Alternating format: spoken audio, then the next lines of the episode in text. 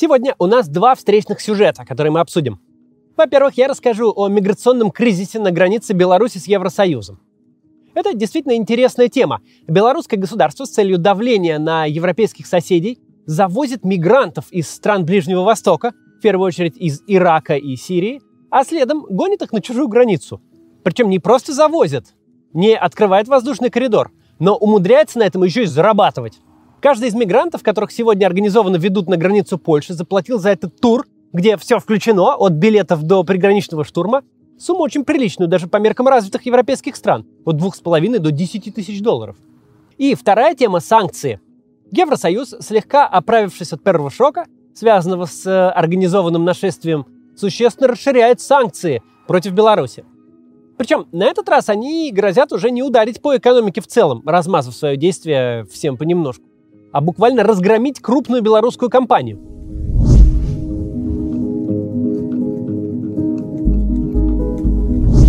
Ближневосточные беженцы из Беларуси – это такой нонсенс, к которому мы успели привыкнуть. Но кому скажи два года назад, вас бы посчитали сумасшедшим. Где Беларусь и где Ближний Восток? Для любого человека, который хоть раз в жизни видел глобус, это звучит настолько же ненормально, как нашествие перуанских мигрантов в США через Норвегию – более дорогостоящего и неочевидного пути нельзя себе вообразить. Тем интереснее, раз уж мы в таком мире оказались, посмотреть, как именно устроена государственная белорусская логистика мигрантов. Как режим Лукашенко пытается шантажировать соседей и одновременно зарабатывать на контрабанде людей. Давайте сначала вспомним, как развивались события, которые привели к санкциям и кризису с беженцами. 23 мая в Минске экстренно посадили самолет Ryanair, который летел рейсом Афины-Вильнюс, внутренним европейским рейсом. На борту самолета находился Роман Протасевич, белорусский оппозиционер, бывший главный редактор телеграм-канала «Нехта». вечером 24 мая Евросоюз призвал ввести санкции против Беларуси. Европейским авиаперевозчикам порекомендовали избегать полетов над Беларусью, а белорусской авиакомпании «Белавия» пообещали запретить доступ в воздушное пространство и аэропорты Евросоюза. Уже 26 мая Лукашенко на встрече с парламентом заявил – мы, говорит, останавливали наркотики иммигрантов, а теперь, говорит, будете сами их и ловить. Да, вы вроде сами хотели и турпотоки, и контакты между людьми, а мы им какой-то без виз, мигрантов пачками ловили здесь. Теперь забудьте. Сами будете их и ловить. А летать мы можем по другим направлениям. 2 июля в очередном выступлении Лукашенко снова заявил, обращаясь к Евросоюзу, «Мы, говорит, не будем больше держать тех, кого вы гнобили в Афганистане, Иране и Ираке. У нас нет на это ни денег, ни сил в результате ваших санкций».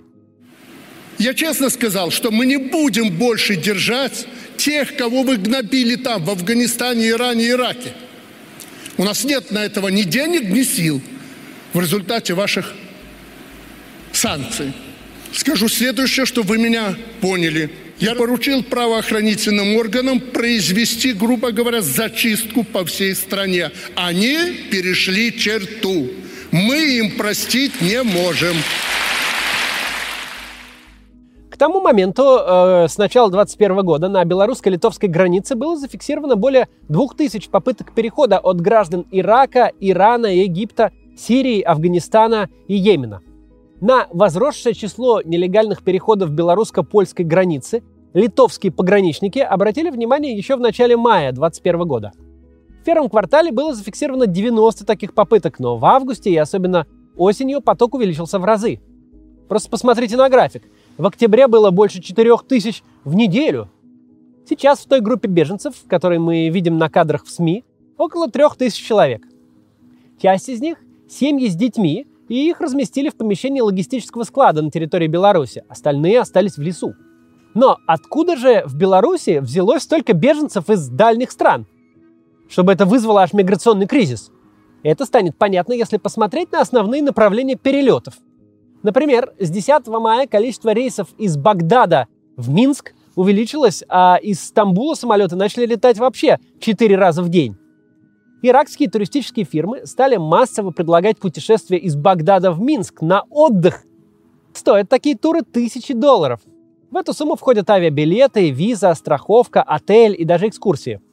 Начиная с весны и до последнего времени, когда соседи Беларуси осознали истинный масштаб катастрофы и стали активно противодействовать потоку беженцев, для ближневосточных граждан Беларусь была лучшей прорехой на европейском континенте. Максимум, что им грозило, даже в случае неудачи, это депортация из Беларуси и небольшой штраф. Но, скорее всего, их ждал успех. Европейские соседи Беларуси совсем не были готовы к такому подвоху. Граница Беларуси и Евросоюза – это не граница США с Мексикой. Через нее не ожидается массовой экспансии. Ни инфраструктура, ни пограничная охрана просто не предназначены для ее сдерживания. Надо сказать, поставка мигрантов была организована белорусским государством со всем государственным блеском, начиная с регулирования туристической отрасли. То есть речь не идет об эксцессе. Это именно спланированная, подготовленная и законодательно оформленная государственная политика. С весны любая белорусская туристическая компания, если у нее форма собственности общество с ограниченной ответственностью, получила возможность сделать ходатайство для иностранных туристов. Это такое приглашение, которое подписывает представитель МИД Беларуси. Ходатайство это. Процедура получения краткосрочной визы была максимально упрощена. Она стала следующей. Человек заказывает тур в Беларуси и оформляет приглашение вот это вот. А по прилету группу встречает представитель туроператора, и прямо в аэропорту людям ставят штампы э, виз на 10 дней. Благодаря тому, что беженцы тоже пишут в соцсетях, у нас есть возможность взглянуть на то, что происходит у границ их глазами. Сейчас об этом расскажу. Сначала прервемся на небольшую рекламу. Не перематывайте. Конец осени – это сезон скидок. Акции, распродажи, черная пятница, вот это все – кто-то закупается зимней одеждой, кто-то обновляет технику, но самые мудрые пользуются этим моментом, чтобы прокачать навыки или получить новую профессию. Например, профессию интернет-маркетолога, чтобы самому придумывать, какие акции проводить и как продвигать продукт. Научиться этому можно на курсе «Полное погружение в маркетинг» от Q Marketing Academy. И, кстати, у них сейчас тоже скидки. В конце расскажу. Маркетолог – одна из самых востребованных профессий, как в России, так и за рубежом – Зайдите на HeadHunter, там больше 10 тысяч открытых вакансий, а зарплаты 80 тысяч и выше. Причем много предложений удаленной работы. Почему же стоит учиться маркетингу у Q-Marketing? Прежде всего потому, что это действующее рекламное агентство. Маркетинговый партнер Facebook в России. Вы будете учиться у практиков, крутых профессионалов на реальных проектах для таких брендов, как Озон, Kiwi, Тинькофф и Mail.ru.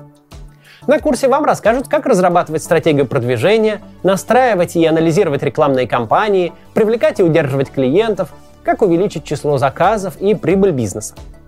В программу входят индивидуальные консультации, а еще вы получите пожизненный доступ к обновлениям учебных материалов. Выпускникам помогают сделать первые шаги в профессии, составить резюме и подготовиться к собеседованию. Обучение прошли уже более трех с половиной тысяч студентов, и 60% из них окупили вложения еще во время учебы. Я знаю, что после прошлого моего рассказа о Q-маркетинг некоторые подписчики пошли учиться на курс «Полное погружение в маркетинг». И очень довольны. В описании вы найдете ссылку на курс. Зайдите, посмотрите программу, почитайте отзывы, ну и записывайтесь. Честь Черной Пятницы по промокоду КАЦ будет скидка в 34% от полной стоимости обучения. Возвращаемся к теме иракских и сирийских беженцев из Беларуси.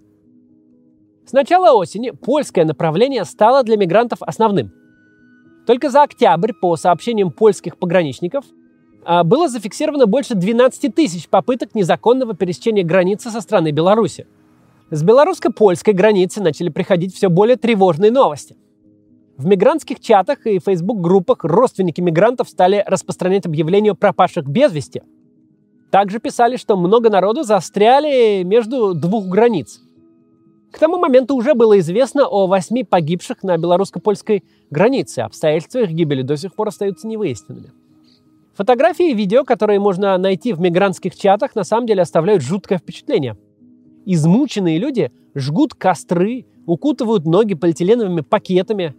Э, по их словам, вооруженные э, белорусские пограничники их выпихивают на польскую сторону, а поляки загоняют их обратно.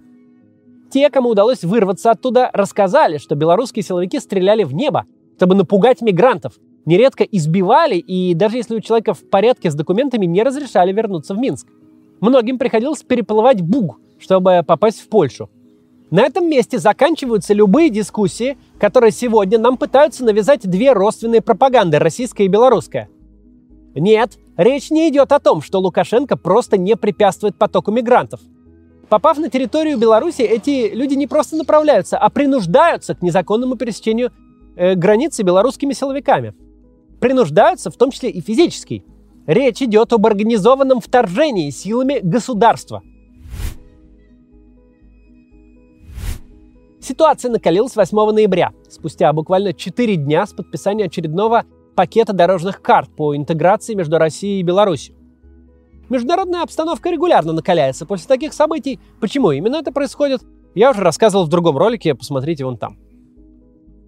Так вот, колонны из нескольких тысяч мигрантов, в основном курдов, пошли к пограничному переходу Брузги-Кузница – Накануне мигранты собрались в центре Минска и договорились пойти большой колонной и требовать, чтобы Польша их пустила. Есть видео. Молодой мужчина восточной внешности предлагает своим согражданам собраться и идти к границе вместе. Действует ли он э, самостоятельно или его используют в своих целях белорусские спецслужбы, сложно сказать наверняка, но оба варианта возможны. Как бы то ни было, огромная колонна мужчин, женщин и детей с рюкзаками отправилась по автомагистрали в надежде пересечь границу с Польшей – планах людей было пройти к погранпереходу и просить об убежище. Но белорусские силовики начали загонять людей в лес и не давали возможности подойти к пограничникам. С 8 ноября на белорусско-польской границе расположился стихийный лагерь мигрантов. Белорусские власти привезли гуманитарную помощь и дрова. Все некоммерческие организации, которые занимались помощью беженцам, ликвидированы. Поэтому помощь сейчас идет только от провластных организаций, ну или от государства. Надо сказать, что хотя эти события происходят на границе с Польшей, а она не является конечной целью большинства мигрантов. Они стремятся в Германию. И вот ночью 15 ноября в мигрантских чатах и группах начали распространяться ложные сообщения, что Германия их пустят. Эти сообщения также цитировали российские пропагандисты. Тем же утром беженцы снова пришли к э, погранпункту э, Брузги-Кузница с надеждой, что их пропустят.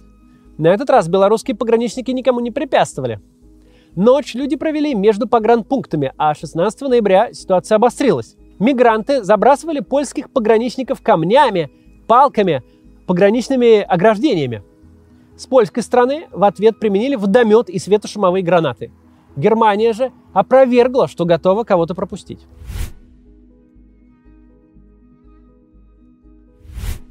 Ситуация предельно накалена, и может показаться, что ответ со стороны Евросоюза ограничивается попытками физически удерживать мигрантов за пределами своих границ, что Лукашенко нашел тот лом, против которого у соседей нет приема. Да, с одной стороны, это довольно нетривиальный вызов. Нелегальная миграция – это отрасль, занятая в основном организованными преступными сообществами, вроде мексиканских наркокартелей. Не часто так бывает, что на этот рынок приходит настоящее государство – с другой стороны, пусть противостояние самыми негодными средствами и вне всяких правил, но это все еще противостояние соперников, население которых отличается в 45 раз. 10 миллионов в Беларуси и 445 миллионов у Евросоюза. А экономики и вовсе в 250 раз. Было бы наивно думать, что при всей нерешительности демократических лидеров Европы Лукашенко такая атака дешево обойдется. Мы на момент записи этого ролика пока не видели во всем его великолепии новый пакет санкций, но уже сейчас известно, что первой его жертвой станет авиакомпания «Белавия». Министр иностранных дел Ирландии Саймон Ковни сообщил о том, что санкции Евросоюза против авиакомпании «Белавия» будут включать разрыв лизинговых контрактов с ирландскими компаниями, что означает возврат самолетов. «Белавия» – самая очевидная цель для санкций, о чем я говорил еще весной в связи с захватом борта Ryanair. Любая современная авиакомпания – это по природе своей транснациональный бизнес. Самолеты производят в одних странах, их обслуживанием занимаются компании из других, запчастями э, торгуют и производят их третьи, продают дистрибьюторы четвертых через лизинговые компании пятых. Сегодняшние авиаперевозки – это предмет всемирной кооперации, где все зависят от всех летать на бразильских эмбрайерах и американских боингах, принадлежащих ирландскому лизингодателю, и рассчитывать при этом, что сможешь продолжать деятельность, поругавшись с половиной планеты и промышляя государственным терроризмом, это значит жить в какой-то уж совсем параллельной действительности. Из 28 самолетов парка Белавия 17 взяты в операционный лизинг через ирландские компании. Еще один, новейший Boeing 737-8, представлен американской Air Lease Corporation, это не какая-то специфическая именно для Белавии практика. Давно прошли те времена, когда авиакомпании действительно покупали самолеты. Ныне они стоят настолько дорого, что попросту не вписываются в бизнес-модель самих авиакомпаний. Например, Boeing 737 MAX обойдется более чем в 100 миллионов долларов. Сегодня рынок очень четко поделен. Лизингодатели владеют самолетами и зарабатывают на их аренде, а перевозчики, любые, включая крупнейших вроде Delta или American, лишь эксплуатируют борты. Если, а теперь даже не если, а когда, Белавия окажется под европейскими санкциями, никакие финансовые взаимодействия с ней станут просто невозможны. Ни для европейских, ни для американских, ни для любых других компаний, которым важен европейский рынок. Будут остановлены текущие договоры лизинга, будет нельзя заключить новые, а самолеты не менее двух третей парка придется вернуть. Вы могли обратить внимание, с какой скоростью турецкие авиалинии, Аэрофлот и все та же Белавия бросились открещиваться от перевозки нелегалов уже с первыми утечками о грядущих санкциях. Кстати, Белавии это не очень удалось. Сразу появилось видео, как мигранты летят на самолете Белавия в Беларусь. Но стали они все это делать не просто так. Тут уже Искандеры не смеются. Тут самолеты могут отобрать. А не вернуть самолеты, сказать «Эмбрайер наш», не получится. Не только потому, что их тут же арестуют в ближайшем зарубежном аэропорту по запросу собственника, но потому что самолеты без авиатранзитного обслуживания долго не летают – это не автомобиль, где можно годами игнорировать сигнальные лампы, пока коробка передач не отвалится. У Белавия сейчас и так дела плохи. Маршрутная сетка перевозчика уже сжалась до стран бывшего СССР, включая Украину, плюс курортные маршруты в Турцию и Египет. Сегодня, 17 ноября, из аэропорта Минска Белавия совершит всего 19 вылетов, из которых 7 в Россию.